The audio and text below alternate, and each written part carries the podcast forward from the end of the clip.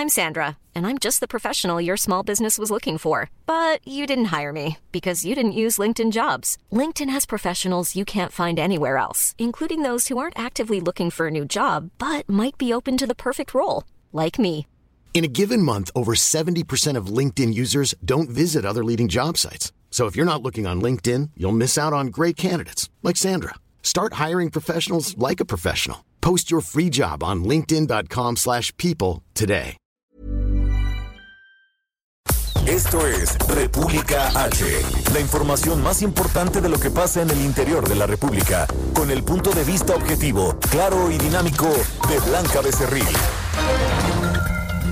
Hola, hola, muy buenas noches. Son las 9 de la noche en punto de este jueves 22 de octubre de este año 2020. Yo soy Blanca Becerril. Esto es República H. Yo como todos los días lo invito a que se quede conmigo porque en los próximos minutos le voy a dar toda la información, la más importante que se ha generado en las últimas horas en el territorio nacional y también del otro lado de la frontera porque precisamente desde las 8 y 5 más o menos de este jueves, eh, pues ya 22 de octubre, allá en Estados Unidos, exactamente en Tennessee, está llevándose a cabo este tercer y último debate entre los candidatos a la presidencia de Estados Unidos, que acuérdese que las elecciones van a ser el próximo 3 de noviembre. Entre ellos, evidentemente, pues está Donald Trump, el actual eh, pues presidente de la Unión Americana, el republicano Donald Trump, y también el demócrata Joe Biden. En este momento está todavía el debate, se está desarrollando allá en Estados Unidos.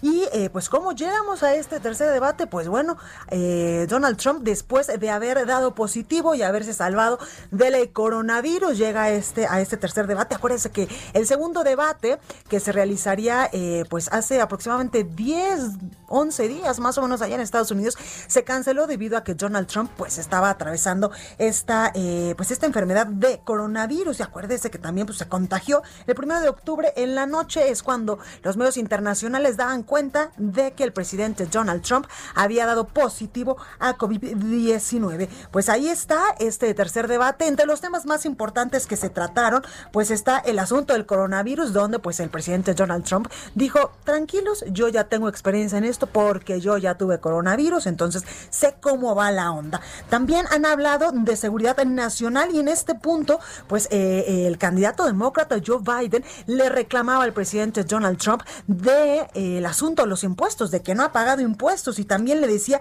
que Rusia que eh, eh, China, Irán, estaban metiéndole mucho, mucho dinero, incluso también a las elecciones, acusaba esta injerencia. Donald Trump, por su parte, pues le decía que tan pronto como pueda, va a pagar los impuestos, porque él sí quiere, sí quiere dar a conocer que ya pagó sus impuestos y que todo está en orden allá en Estados Unidos. En este momento, precisamente como le digo, pues sigue el debate entre estos dos eh, candidatos allá en la Unión Americana. Otros temas que van a tocar es liderazgo, familias, discriminación racial, de lo que algo pues es experto Donald Trump, porque ha tratado mucho este tema, y la lucha contra el coronavirus, que le digo, pues fue de el principal tema con el cual se abrió este tercer debate. También van a hablar de cambio climático, uno de los temas importantes al que Donald Trump no cree y no le entra. Acuérdese también que hace eh, pues eh, varios, varios meses salió incluso de, de este acuerdo de París para el combate al cambio climático. Oiga, también esta tarde compareció allá en la Cámara de Diputados. El eh, pues el gabinete de salud estuvo el secretario de salud Jorge Alcocer que al ratito ya le vamos a decir cómo le fue porque incluso pues llegó acompañado evidentemente de Zoe Robledo el director del IMSS del director del ISTE Luis Antonio Ramírez también del INSABI Juan Ferrer y del subsecretario López Gatel que literal parecía estrella de rock y muchos diputados sobre todo de Morena pues estaban tomando la selfie ahí con él y evidentemente cosa que molestó a otros diputados de otras fracciones parlamentarias porque pues no se, se, cumplió este asunto de la sana distancia. Al ratito ya le voy a decir cómo le fue al secretario de salud. También hay información importante porque Chihuahua mañana pasa a semáforo color rojo. Bueno, vamos a más información. Esto es República H. Yo soy Blanca Becerril. Quédese conmigo. En resumen, En la comparecencia del secretario Jorge Alcocer, del secretario de Salud allá en la Cámara de Diputados, la diputada del Partido Acción Nacional, Marta Estela Romo Cuellar, le regaló una urna argumentando que la ineptitud también cuesta vidas y mata a muchas personas en relación a las muertes que ha dejado la emergencia sanitaria por coronavirus. Escucha. Tenga el valor, señor secretario, de verlos a la cara. ¿Dónde queda su derecho a la salud? Le tengo un regalito, señor secretario, para que nunca se le olvide. Diputada, su tiempo en tribuna se cuenta, porque va a tener que entregar cuentas no a mí ni a sus diputados. Atentamente Usted es creyente, va a tener que, entregar cuentas por las muertes la tribuna. Bueno, y el presidente Andrés Manuel López Obrador esta mañana revelaba que el Papa Francisco le mandó un mensaje en el que le pidió no cansarse y seguir adelante. El mandatario recibió el mensaje de parte de su esposa, Beatriz Gutiérrez Müller, quien recientemente se reunió con el pontífice. Comentó también que le gustaría que se difundiera un documento del Papa en el que condena el neoliberalismo en México. ¿Saben qué me mandó a decir el Papa Francisco con mi esposa? Dígale que no se canse, que siga adelante. Y el presidente de, eh, Andrés Manuel López Obrador también aseguró que se llegó a un acuerdo sobre el cumplimiento del Tratado Internacional de Aguas con Estados Unidos a través del pago con presas internacionales. Blanca Jiménez, titular de la CONAGUA, explicó en conferencia de prensa en Palacio Nacional esta mañana que el tratado es benéfico para el país y además se hizo un plan que asegura pues el suministro de agua a 13 ciudades fronterizas. Escucho aprovechar para agradecer al gobierno de Estados Unidos por su eh, comprensión y por su solidaridad, agradecer al presidente Donald Trump el compromiso de que si necesitamos el agua para consumo humano, ellos van a proporcionarla y que si tenemos una situación de sequía severa, también nos van a auxiliar. Bueno, y en temas de coronavirus, el subsecretario de Salud, Hugo López Gatel, anunció esta noche que mañana viernes Chihuahua regresa a semáforo color rojo ante el aumento de contagios. El reporte completo de la Secretaría de Salud Federal reveló que en México ya suman 879.171 casos confirmados de coronavirus y 87.894 decesos. A nivel internacional, el conteo de la Universidad de Johns Hopkins de los Estados Unidos reporta que hoy en todo el mundo hay 41.552.000 contagios y 1.135.000 muertes. Francia registró este jueves un récord de más de 41 mil contagios de coronavirus en las últimas 24 horas, que eleva a 990 mil 043 el número total de casos desde el inicio de la pandemia. Y también Irlanda es el primer país europeo en decretar un segundo confinamiento general y las autoridades podrán castigar hasta con seis meses de cárcel a las personas que celebren fiestas en casa o infrinjan las restricciones de viaje. Reporte vial. Bueno, y vamos a las calles de la Ciudad de México con mis compañeros. Vamos en este momento con Daniel Magaña. Daniel Magaña, muy buenas noches. ¿Dónde te encuentras? ¿Qué tal, Blanca? Muy buenas noches. Nos ubicamos en la zona de Tlalpan, cerca de la estación del Metro General Anaya, en dirección hacia la zona de Tasqueña. En este punto, pues habitualmente problemático eh, por eh, los vehículos de transporte de pasajeros que se detienen afuera de la estación del metro. Hay un dispositivo de elementos de la Secretaría de Seguridad Ciudadana, los cuales agilizan el tránsito en este punto para quienes se desplaza un poco más hacia la zona de la calzada Tasqueña para quien utilice la calzada de Tlalpan, pero en dirección hacia la zona centro, bueno, pues no tenemos ya realmente complicaciones viales incluso para incorporarse hacia los diversos ejes viales de la zona sur de la ciudad. El reporte. Muy buenas noches. Muchísimas gracias, Daniel. Te regresamos al ratito contigo. Continuamos atentos. Gracias. Gerardo Galicia, muy buenas noches. ¿Tú dónde te encuentras? Queda Blanca, ya recorriendo el viaducto. Fíjate que lo empezamos a recorrer desde el eje 1 poniente, Avenida Cuauhtémoc, y encontramos un avance todavía complicado, prácticamente a vuelta de rueda, y esto ocurre hasta su cruce con la calzada de Chalpan. En este punto tenemos reducción de carriles, elementos policíacos eh, colocan un trafitambo para permitir que los automovilistas que utilizan la calzada de San Antonio Abad puedan ingresar de manera rápida hacia el viaducto. Pasando este tramo, el avance mejora y de hecho ya sobre el viaducto se convierte en una buena opción para poderse mover al oriente de la capital. Pueden alcanzar una velocidad por arriba de los 50 kilómetros por hora de Tlalpan hacia Churubusco. Únicamente no hay que abusar del acelerador. Y por lo pronto, el reporte. Muchísimas gracias, Gerardo. Regresamos al ratito. Con todo gusto, excelente noche. Igualmente, Augusto Atempa, ¿tú en qué punto de la Ciudad de México te encuentras esta noche? ¿Cómo estás? Blanca, muy buenas noches. Pues yo recorrí Paseo de la Reforma desde la Glorieta de La Palma hasta Periférico. En ambos eh, sentidos el, general, eh, el avance es generalmente bueno y solamente se detienen por los semáforos, tanto en los carriles laterales como en los centrales. Y Blanca, pues en este recorrido pude observar que pues más gente sale a la calle y hay una exposición de calaveras en Paseo de la Reforma. Quizá por ello la gente está saliendo, sobre todo en este paso peatonal, pero mucha gente lo está haciendo sin cubrebocas. y pues el llamado a la gente es no bajar la guardia porque seguimos en semáforo naranja y muy pegados al semáforo rojo debido a la gran cantidad de contagios por COVID. Por ello debemos seguir continuando con estas medidas que recomienda la Secretaría de Salud, que es el uso de cubrebocas y la sana distancia.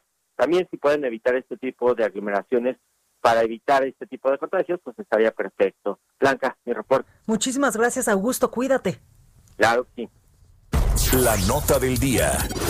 Y por supuesto que la nota del día hoy a las 9 de la noche es eh, pues este retroceso que hace Chihuahua en, el semáforo epidemiológico de la Secretaría de Salud, en este semáforo que eh, pues todos los días nos va diciendo cómo vamos en el país en cuestión de coronavirus. Esta noche el gobernador Javier Corral anunció que el estado de Chihuahua retrocederá al semáforo rojo este viernes, así también como lo anunció en esta conferencia de todos los días en punto de las 7 de la noche desde Palacio Nacional el subsecretario de Salud Hugo López Gatel. Entre las medidas, dijo el gobernador de Chihuahua, Javier Corral, entre las medidas por el cambio de color en el semáforo epidemiológico de coronavirus se encuentran la aplicación de multas a quienes no porten este cubrebocas y el arresto de quien organice fiestas familiares o reuniones privadas, además de establecer ley seca el fin de semana, dijo en esta conferencia de prensa esta noche el gobernador de Chihuahua. Regresamos al semáforo color naranja en todo el estado de Chihuahua, informó luego de que la sesión del Consejo Estatal de Salud,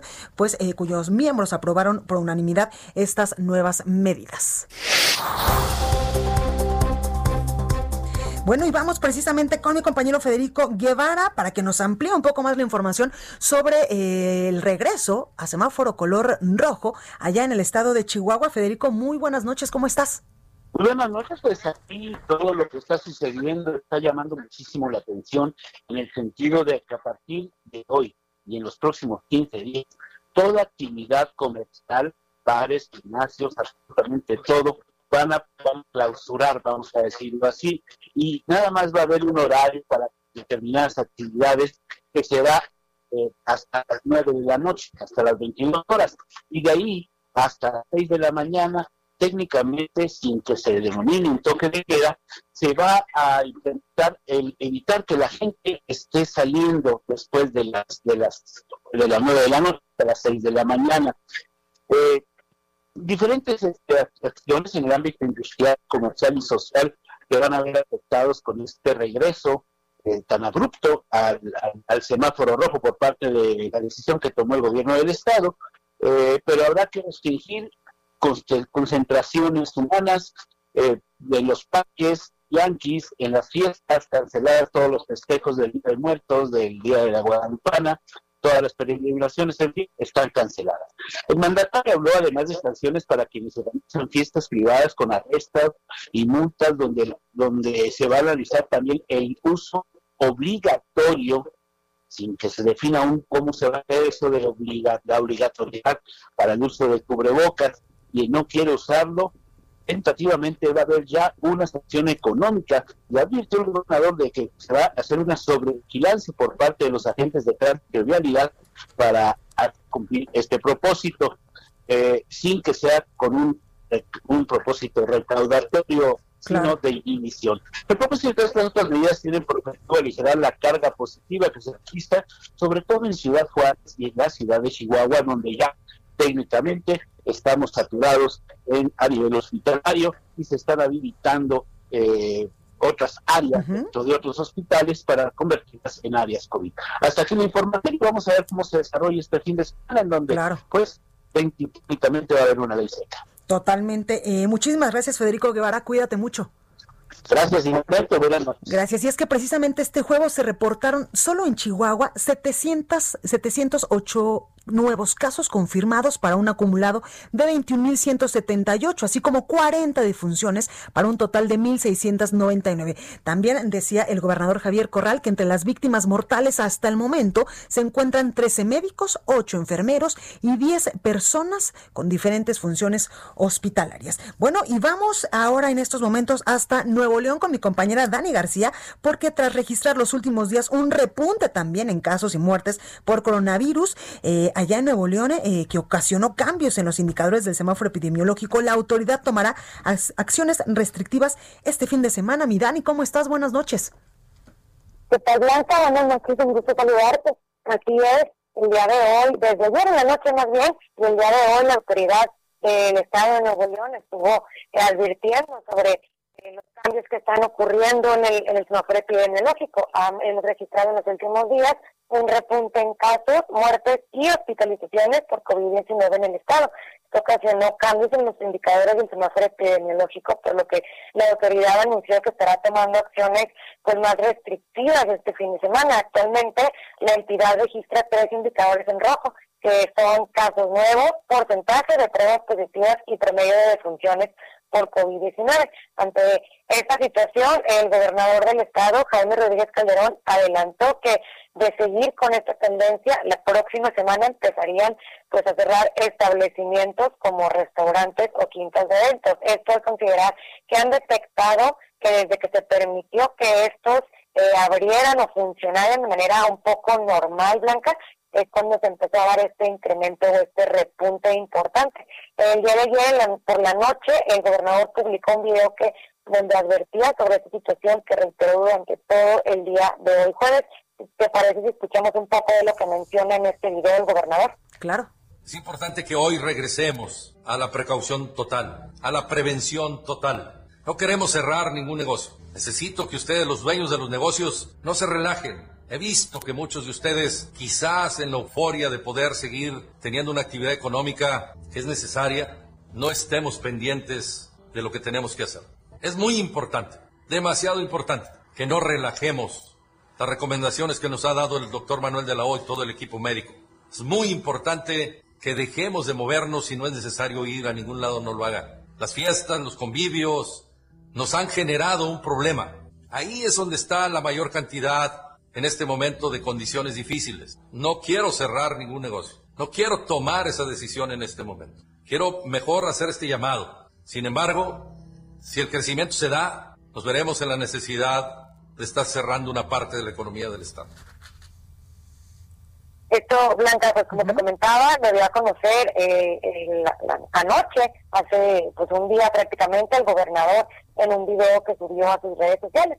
Y hoy, durante la rueda de prensa diaria que da la Secretaría de Salud del Estado, el titular de esta dependencia, Manuel de los Casos, pues adelantó que estarán buscando dar atribuciones legales a las fuerzas públicas para suspender reuniones y festejos en casas empezando este fin de semana. Aseguró que hay un riesgo para la salud y estamos actualmente en una alerta sanitaria, por lo que no pueden permitir que se contagien las personas, eh, por lo que están trabajando en este acuerdo de coordinación con alcaldes y las fuerzas públicas y probablemente estará publicando un decreto en el periódico oficial del Estado en donde se estarán dando esas atribuciones a, los elementos de fuerza civil, a los policías, para poder hacerlo. El, los, los lunes, miércoles y viernes cuando se publican el periódico oficial aquí en Nuevo León eh, pues este tipo de decretos, así que estaremos pendientes si mañana en efecto se publica algo para eh, ver qué sucede entonces este fin de semana con reuniones, fiestas, quintas, bodas que podrían estarse llevando a cabo.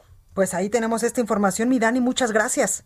Al contrario, Blanca, muy buenas noches. Gracias por eso es que yo le digo y le insisto en que no hay que bajar la guardia. Ya ve lo que está pasando en estos momentos allá en Chihuahua. En fin, aquí en la Ciudad de México, Carlos Navarro nos tiene información importante porque aplicará Iztapalapa tamizajes y pruebas de coronavirus a 134 mil trabajadores de mercados y tianguis. Carlos, muy buenas noches, ¿cómo estás?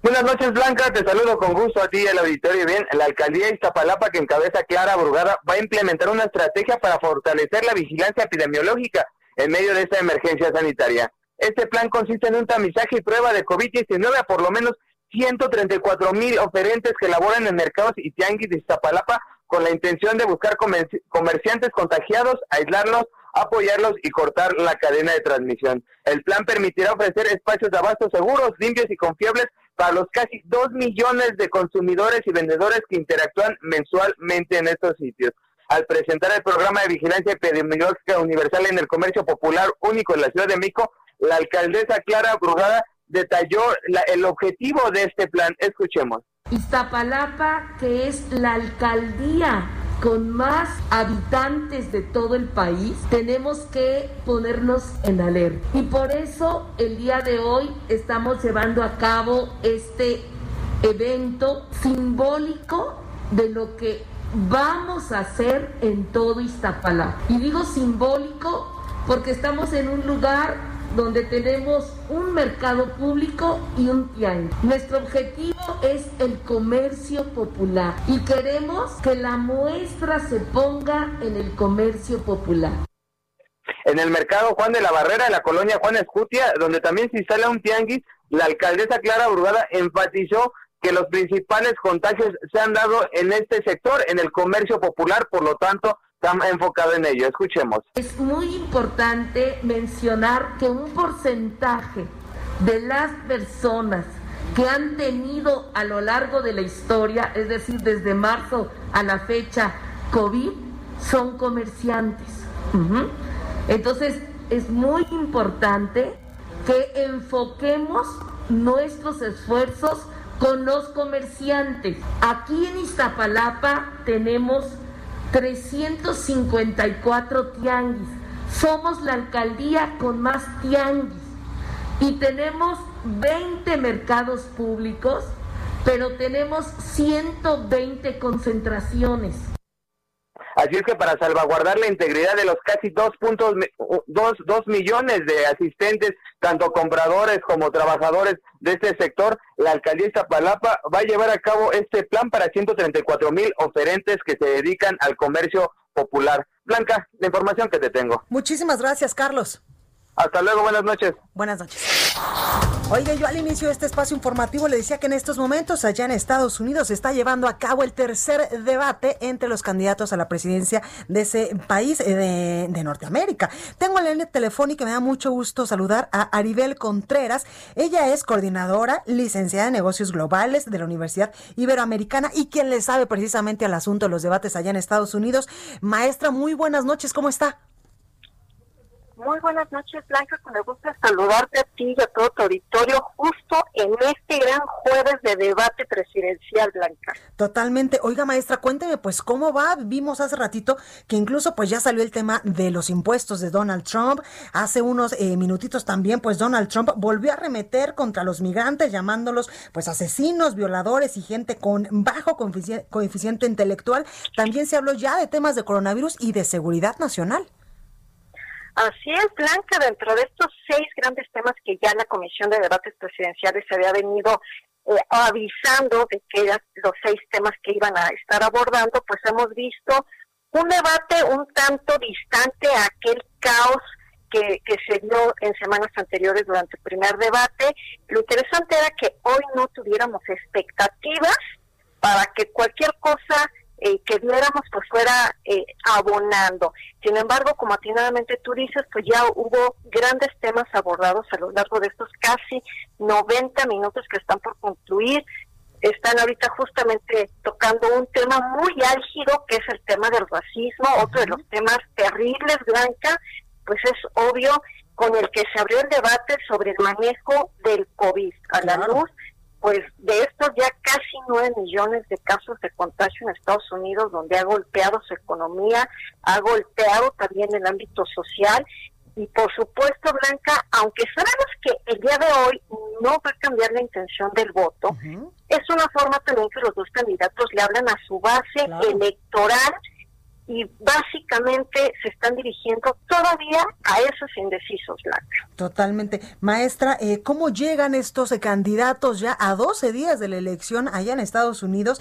Veíamos eh, que de los tres debates solo hicieron dos porque el segundo que se iba a llevar a cabo pues hace 10, 11 días más o menos, pues no se realizó porque precisamente el presidente Donald Trump estaba pues atravesando por esta este contagio de coronavirus.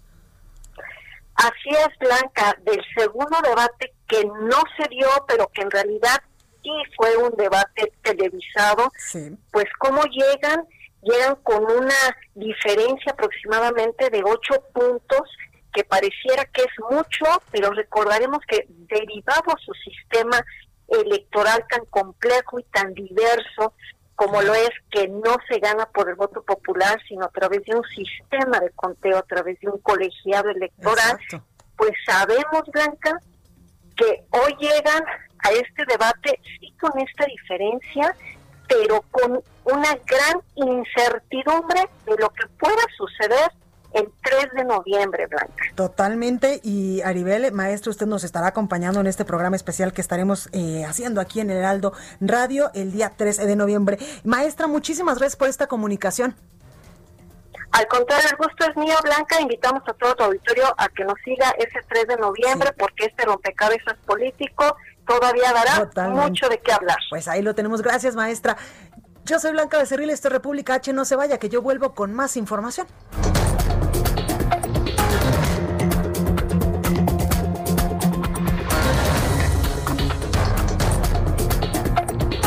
Continúa escuchando a Blanca Becerril con la información más importante de la República en República H. Regresamos. Estamos de regreso con la información más importante de la República en República H con Blanca Becerril, transmitiendo en Heraldo Radio. En resumen, Jade Kolpolemsky, ex candidata a la dirigencia nacional de Morena, informó que fue hospitalizada tras dar positivo a coronavirus, sin embargo, dijo sentirse muy bien. A través de su cuenta de Twitter, el legislador Gerardo eh, Fernández Noroña anunció su decisión de someterse a la prueba de coronavirus y mientras se obtienen los resultados estará en cuarentena y suspenderá su gira por el estado de Chiapas hasta que esté seguro de no ser portador del nuevo coronavirus. La jefa de gobierno de la Ciudad de México, Claudia Sheinbaum, em, inauguró el Museo Caluz y develó el mural El Jardín Urbano que se ubica en el barrio de Santa María la Redonda, en el centro histórico el invertir en cultura, que es fundamental para la ciudad, que hace este vínculo que hay entre sus habitantes, el gobierno, la iniciativa privada, las fundaciones, en la reconstrucción y en la recuperación del centro histórico, de este bellísimo centro histórico que digo yo que es el más bello de todo el mundo.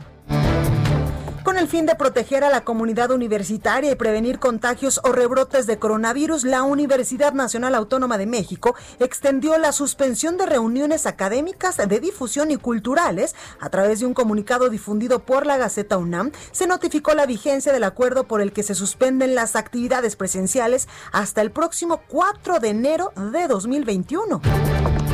La Secretaría de la Función Pública y su titular, Irma Heréndida Sandoval, participó en la primera reunión de ministros anticorrupción del G20, evento que se realizó de manera virtual. Señaló que México está luchando contra la corrupción mediante el fomento a la participación ciudadana, la transparencia y la rendición de cuentas. Resaltó que se ha fortalecido la transparencia y se han promovido políticas para la apertura de datos.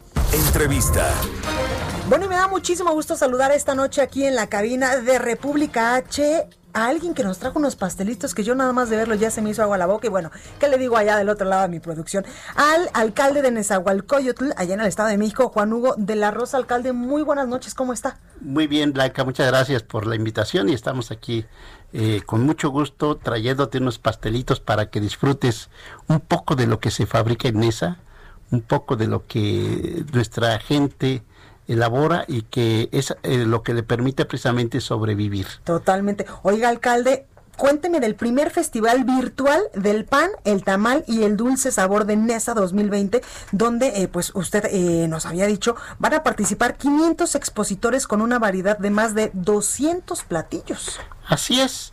Fíjate que la situación que, en, la que nos ha puesto la pandemia de COVID-19 pues ha afectado de manera muy grave a todos los negocios que, que operan en Nezahualcóyotl. Y como te decía, son los que nos generan el empleo, claro. son los que nos generan el sustento diario de nuestras familias. Eh, y esto se ha visto reflejado de manera directa en la, en la caída de sus ventas y, y también en que mucha gente ha quedado sin empleo. Sin empleo, claro. Entonces, eh, por eso hemos desarrollado una serie de actividades Dentro de ellas el día de hoy vengo a invitarte eh, cordialmente. Gracias. Y también invitar a, toda, a todo tu auditorio a que participen dentro de este primer festival virtual del pan, el tamal y el dulce sabor de NESA 2020. Esto está orientado precisamente a fortalecer a la economía local, claro. ayudar a todos nuestros eh, pequeños empresarios, pequeños productores, a que salgan adelante y, con esto además eh, lograr que la gente de NESA conozca qué es lo que se hace en NESA. Claro. Eh, fíjate que tenemos eh, alrededor de 3.000 este, fabricantes de pan, entre fabricantes y expendedores de pan, tenemos un poco más de mil negocios que se dedican a los tamales y cerca de mil de los que se dedican al dulce. Entonces, con esto hace casi un total de 5.500 negocios que están considerados dentro de estas tres actividades que son muy importantes para nuestra gente, digo porque son productos que la misma población consume de manera regular. Totalmente, y alcalde, usted decía algo muy importante, ayudar a, que se conozcan y también a, fomentar esta economía local que se vio severamente afectada por esta emergencia sanitaria, porque por ejemplo usted eh, nos hizo favor de traernos unos pastelitos y yo por ejemplo veo que estos pequeños negocios muchas veces no tienen una página de internet, no tienen un teléfono y en la pandemia, pues cómo nos, cómo nos comunicábamos con ellos, por ejemplo, para comprar pasteles, pan dulce o tamales o todas estas cosas eh, que evidentemente son deliciosas y que los mexicanos somos agradecidos de tenerlo entre pues la comida que desde chiquitos las abuelas y las mamás nos dan. Así es, y fíjate que es de resaltarse que detrás de cada uno de estos negocios, como en este caso es de la pastelería la Francesita, eh, que está en eh, Avenida Progreso Nacional número 204.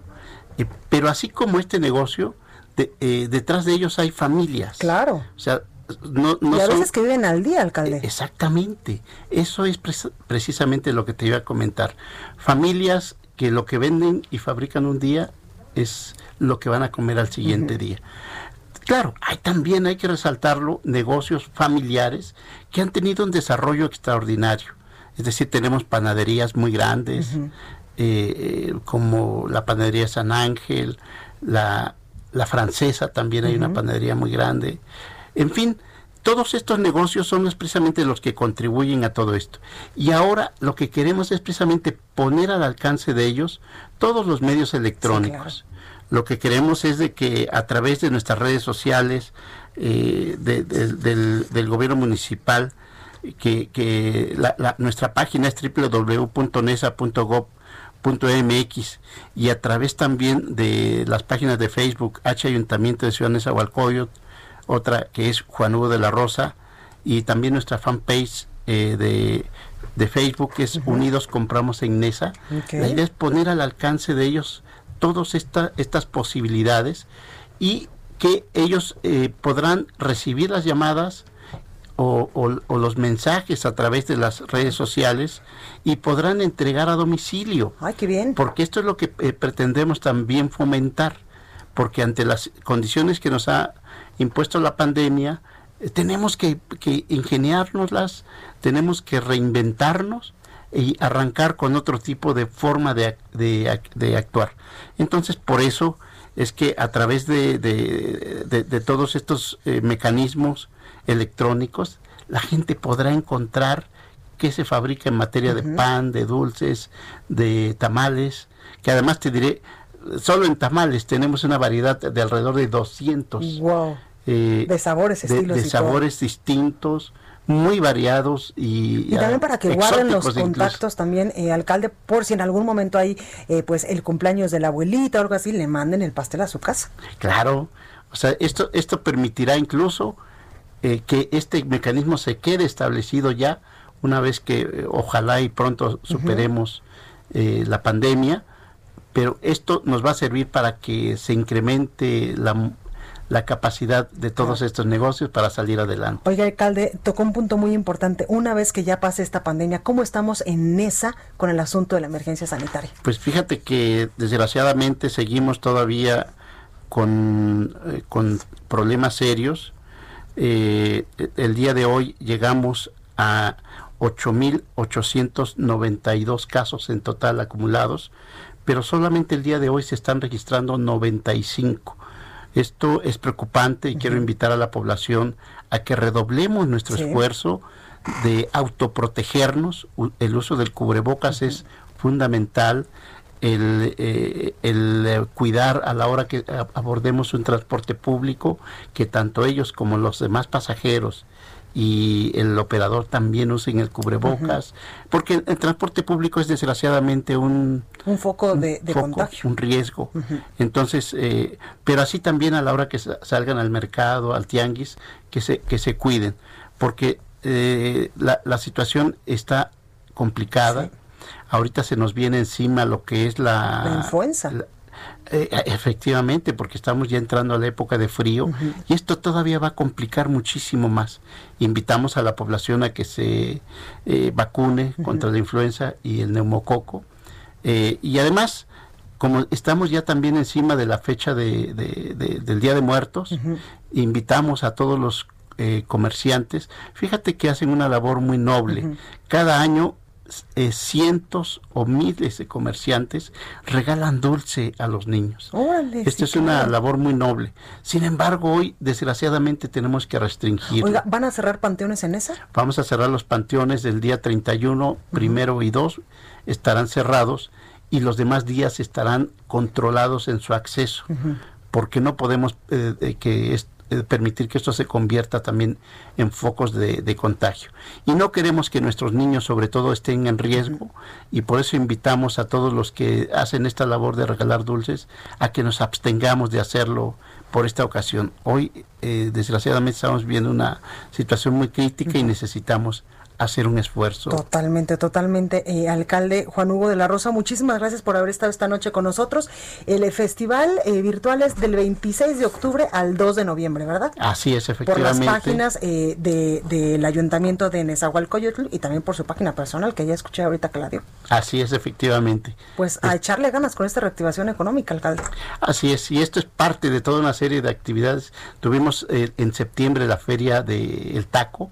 Fíjate que en solo en la Feria del Taco tuvimos más de un millón seiscientas mil personas ah, qué bien. Eh, que, participaron a través de las redes sociales. Esto nos habla de que sí es un eh, mecanismo que está funcionando. Y es un medio importante también para la reactivación económica allá en Esahualcoyotl, que mucha falta hace, alcalde. Así es. Muchísimas gracias por estar esta noche con nosotros y mucha suerte. Al contrario, muchísimas gracias, Blanca, y pues disfruta de tus pasteles. Te lo prometo que sí, muchísimas gracias. Oiga, y ya que hablamos de cosas dulces, ¿qué le parece si vamos a escuchar a mi compañera Melissa Moreno con la sección de cultura de esta semana?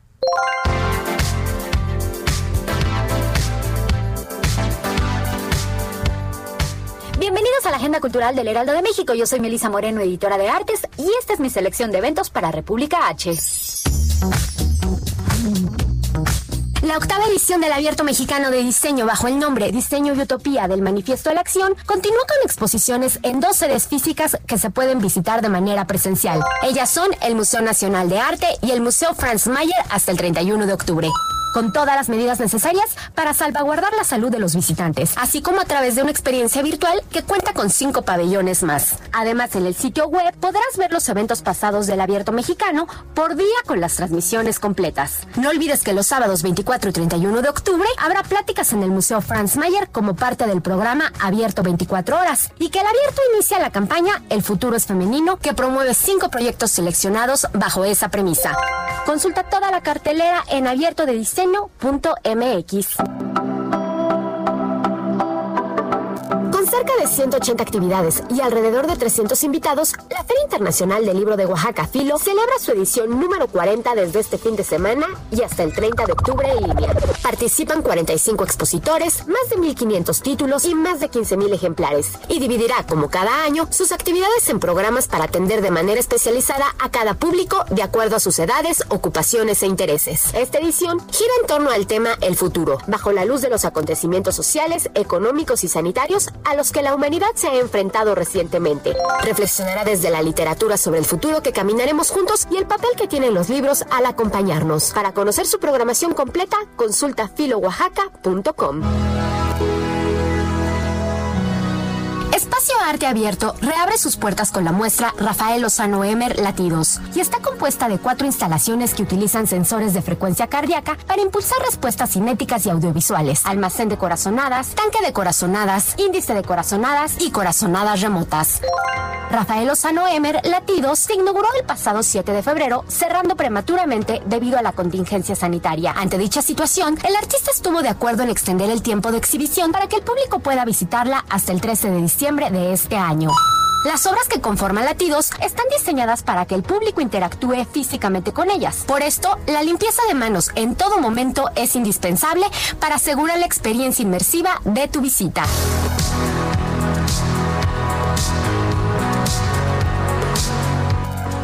agenda cultural del Heraldo de México. Yo soy Melisa Moreno y me encuentras en arroba melisototota. Nos escuchamos la siguiente semana. Muchas gracias, Melissa Moreno. Oiga, y vamos hasta Baja California con mi compañera Frida Valencia, porque el gobernador Jaime Bonilla, eh, pues acusó a Zulema Adams, alcaldesa de Tecate, de esconderse para no ser detenida por los adeudos que tiene. ¿Qué tal, eh? Frida, muy buenas noches, ¿cómo estás? ¿Qué tal? Muy buenas noches, Blanca. Como bien lo comentas, el gobernador de Baja California acusó a Zulema Pérez de eh, esconderse para no ser detenida por los adeudos respecto a las cuentas pendientes con los servicios municipales. El mandatario señaló que la edil se atrincheró en el Palacio Municipal para no ser arrestada, tal como lo hacen los criminales, refirió el gobernador. Por su parte, el fiscal Giram Sánchez explicó que en 2011 una empresa de gas de nombre Gasmart demandó al municipio de Tecate por una deuda superior a los 5 millones de pesos, por lo que el juez primero del ayuntamiento determinó un fallo a favor de la empresa. Esto, pues, este, hizo que la administración tuviera que saldar el adeudo, mismo que no hizo. Entonces, se solicitó un amparo para que el juez obligara a pagar el monto que se debía. Fue así como el 16 de octubre de este año se autorizó una orden de arresto en contra de Zulema, misma que no se pudo cumplir por la presencia de policías municipales en el ayuntamiento de Tecate, lo que, de acuerdo con el gobernador, deja una muy mala imagen para la administración actual.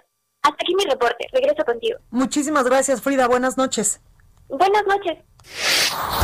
Bueno, y vámonos hasta Estados Unidos para que nos diga nuestro compañero Juan Guevara, pues en estos momentos, ¿cómo vamos allá en el debate entre los candidatos a la presidencia estadounidense? Juan, muy buenas noches, ¿cómo estás? Mi queridísima Blanca, bendito sea Dios, muy bien. Bueno, fíjate que es un debate civilizado, fue un debate civilizado, es, es impresionante que lo tengamos que decir de esta manera, pero ahora sí que los candidatos se comportaron a la altura. Eh, quiero decirte que eh, la moderadora Kristen Wickner se portó muy bien, manejó las cosas muy bien, puso a los candidatos en su lugar y no permitió que se interrumpieran. Eso es importante. Ahora, la pregunta que todo el mundo nos hace en nuestra redacción es, bueno, ¿y quién ganó el debate? Bueno, déjame decirte que eh, las tendencias dicen que Biden ganó el debate. Y te voy a decir por poco, y te voy a decir por, poco, ¿eh? o sea, no, no, tan, no tanto, pero ganó de una manera importante. Pese a que están en, en, una, en, un, en un estado, eh, Juan, donde pues los republicanos son mayoría.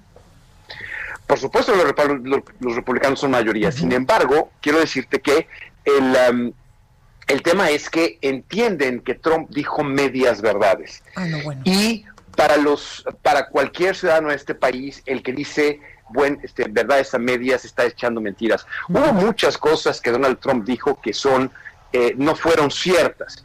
Eh, Biden tuvo una gran asertividad en las formas en las que atacó a Donald Trump, o debatió, para decirlo de esa manera, a Donald Trump. Uno, eh, le criticó ampliamente el tema en la que Donald Trump ha manejado la pandemia, todos sabemos que en Estados Unidos estamos en completa segunda o tercera ola de coronavirus.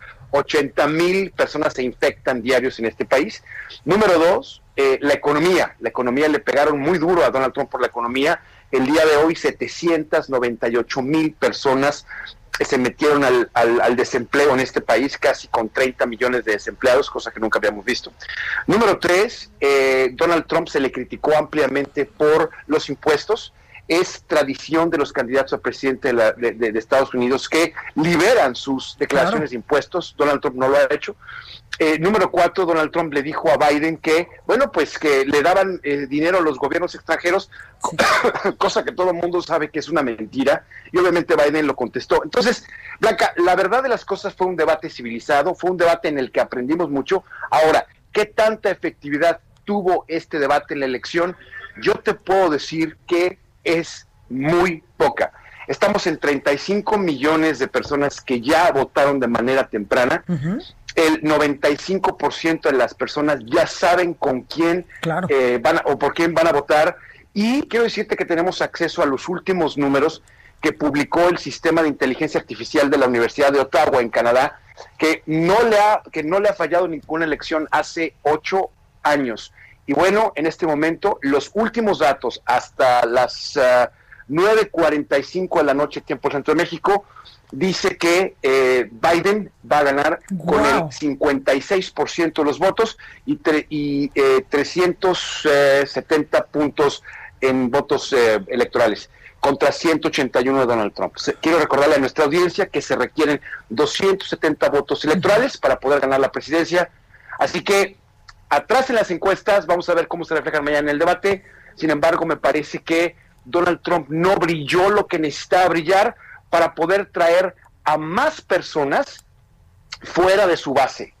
Donald Trump tiene una base muy específica, esa base se ha ido reduciendo y definitivamente desde nuestra opinión, Donald Trump no hizo nada por traer a un grupo nuevo de aspirantes o de votantes a su plataforma electoral. Wow, oye, importante esto que nos dices, Juan, de estas eh, encuestas, con el 56% estaría ganando en dado caso eh, Joe Biden allá en Estados Unidos. Oye, sería de las primeras veces que un presidente en funciones allá en Estados Unidos no repite, ¿verdad? Eh, mira, no, por, ejemplo, el, hay presidentes que, han estado solamente un, periodo. un periodo, un periodo eh, sin embargo, es lo normal que siempre, repitan. que siempre se, se relijan. Eh, pero en este caso, eh, hay muchas personas que están en desacuerdo, inclusive republicanos empezaron el día de ayer a apoyar a Biden. El día de ayer, uno de los expresidentes del Partido Republicano eh, prácticamente le dio el apoyo público a Joe Biden. Entonces, estamos viendo que los, que los eh, republicanos cultos, porque hay republicanos que son como más incultos, que es la base que tiene Trump, el republicano inculto sin, sin universidad, etcétera. Eh, los republicanos cultos están empezando a distanciarse del presidente Trump, están empezando a apoyar al, al vicepresidente Biden y eso es una situación muy complicada. El día de hoy te puedo decir, Blanca, que la ciudad de Houston, que es una ciudad internacional, eh, podría terminar siendo demócrata.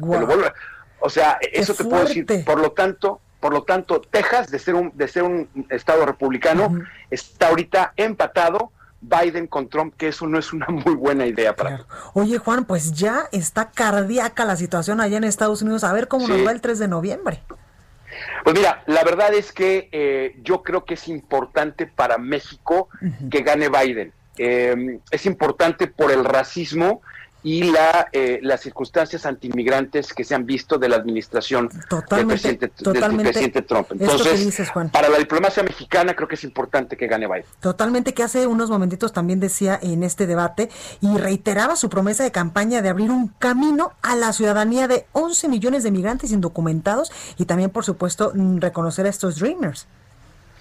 Mira, los Dreamers son, para nuestra audiencia, son eh, hijos de personas inmigrantes que llegaron siendo eh, bebés, eh, o, vaya, sin ni verla ni temerla, y los Dreamers están en la NASA, inclusive hay astronautas que son Dreamers, es decir, son gente que contribuye a la sociedad, son gente que paga impuestos, son gente que, que, son gente buena en la sociedad y que si sus papás los trajeron cuando eran pequeños, pues vaya, ¿qué culpa tiene, no? Totalmente. Entonces, entonces este país es un país de inmigrantes, es un país Donald Trump viene de inmigrantes.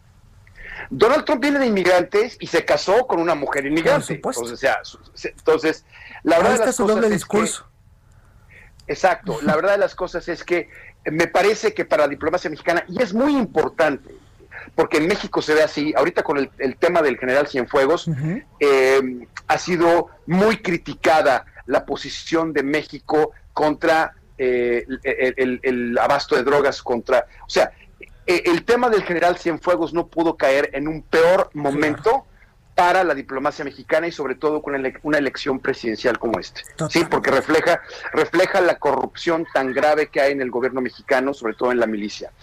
Eh, sin embargo, yo pienso que, eh, de acuerdo a lo que están viendo en esta información, es mucho más conveniente que gane el, el vicepresidente Biden, que tiene apertura inmigrante, a un presidente que a todas luces su intención ha sido siempre eh, el, antítesis de la migración y es un presidente racista y que específicamente está ensañado con los mexicanos. Totalmente, totalmente. Juan Guevara desde Estados Unidos, muchísimas gracias por este, eh, pues por este, esta información y este reporte tan completo de cómo se están eh, desarrollando en estos momentos las cosas allá del otro lado de la frontera. Mi queridísima Blanca, estamos a tus órdenes. Muchísimas gracias, cuídate mucho. Igualmente, gracias. Gracias, bueno, pues ahí está. Oiga, en información de último momento, antes de irnos, déjele cuento que el ex candidato a la presidencia de la República por el Partido Acción Nacional, Ricardo Anaya, informó a través de su cuenta de Twitter que ha dado esta noche positivo a coronavirus. Dice literalmente el Twitter de Ricardo Anaya. Buenas noches, les comparto que acabo de recibir los resultados de la prueba y tengo COVID-19. Mis síntomas son leves, estaré aislado, cuídense mucho. En breve más información, por supuesto. Ahí está esta información de último momento. Ricardo Anaya, ex candidato a la presidencia de la República por el Partido de Acción Nacional, da positivo. Oiga, yo soy Blanca Becerril, yo después el de mañana en punto de las nueve, por favor, de corazón, cuídese mucho y que pase una excelente noche.